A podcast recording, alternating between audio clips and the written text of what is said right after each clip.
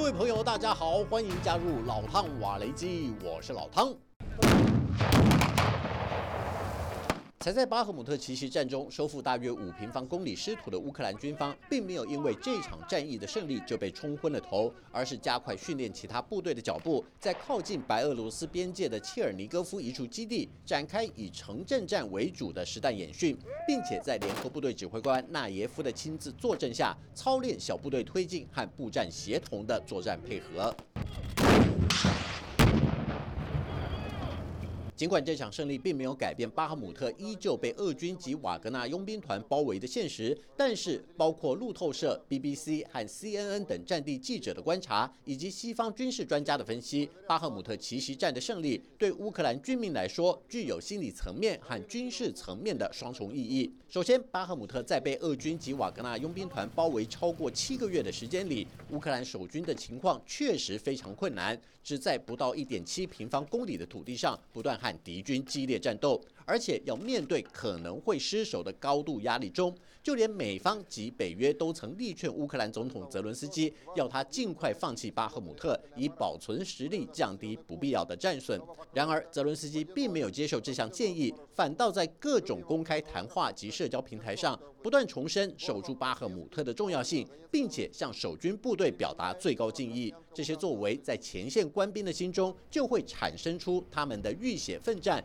并没有被国家和领袖抛弃的无助感，也激发出部队誓死保卫国土的决心，并且迎来至关重要的一场胜仗，大大提高了作战单位的士气。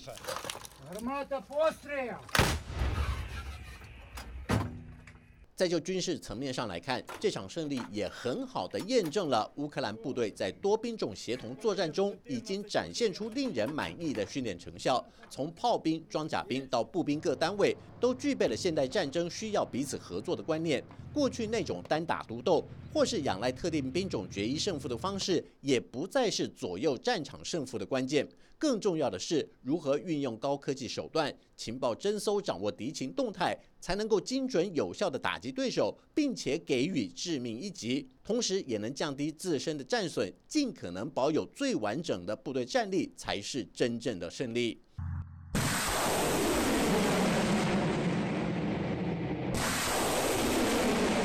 乌克兰发动的巴赫姆特奇袭战，对俄罗斯来说也带来了两大影响。第一是暴露出前沿部队的兵员数量短少和缺乏装备弹药的弱点。即便俄军部队只是后撤两公里左右的距离，但是比起瓦格纳佣兵团宣称每天能向乌军阵地推进两三百公尺做比较，这一退就是十倍左右的损失。换句话说，如果俄军想要重新夺回这片区域，需要再多花十天，甚至是更多的时间才能达到目标。而且还要评估人员及装备的折损，只要拨一下算盘就知道，俄军这一次的转进根本就是一次赔钱的买卖。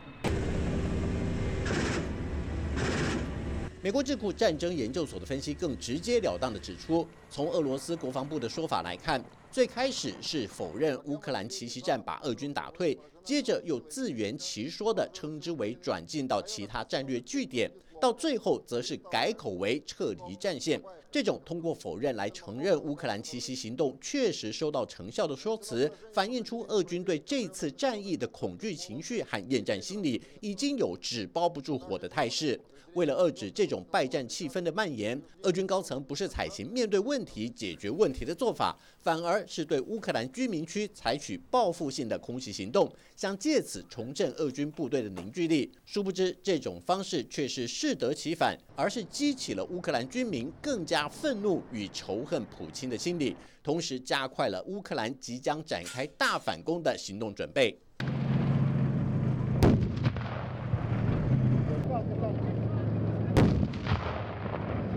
乌克兰联合部队指挥官纳耶夫 虽然没有针对何时展开反攻透露半点口风，不过他强调部队的训练是在提升官兵的战斗技能，并且强化他们接战时的心理建设。因为在战场上，官兵们会面对不同的情况，也要通过敌军已经构筑完毕的许多障碍。如果官兵想要在未知的战场上得以顺利开展攻势，并且努力的生存下来，他们就必须接受最严苛的战斗训练。除了保障自己的性命外，也要学习如何拯救受伤的同袍，可以在最短的时间内脱离战场，后送到野战医院接受治疗。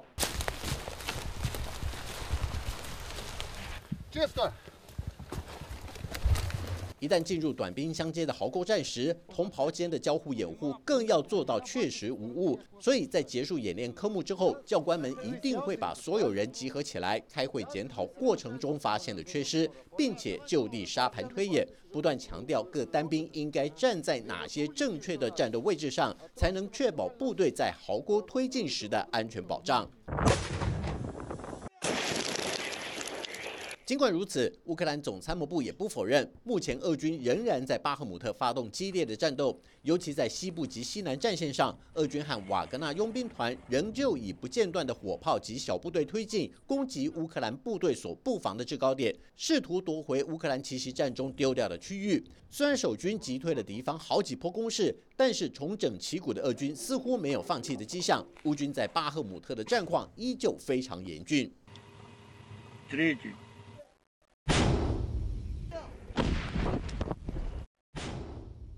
瓦格纳佣兵团领袖普里格金更宣称，在新一波的战斗中，发现一名阵亡的外籍士兵，疑似具有美国公民身份。佣兵团在阵亡者的身上找到他的国籍文件。普里格金表示，会把这名阵亡者的棺材盖上美国国旗，然后将遗体交给美国政府运送回国，作为对阵亡士兵的尊重。对于普里格金的说法，美国国务院并未证实，因为瓦格纳佣兵团的说辞往往会掺杂一些宣传手法。美国方面正在寻找更多的讯息来证明普里格金的说法是否属实。好了，就到这里，我们下次见。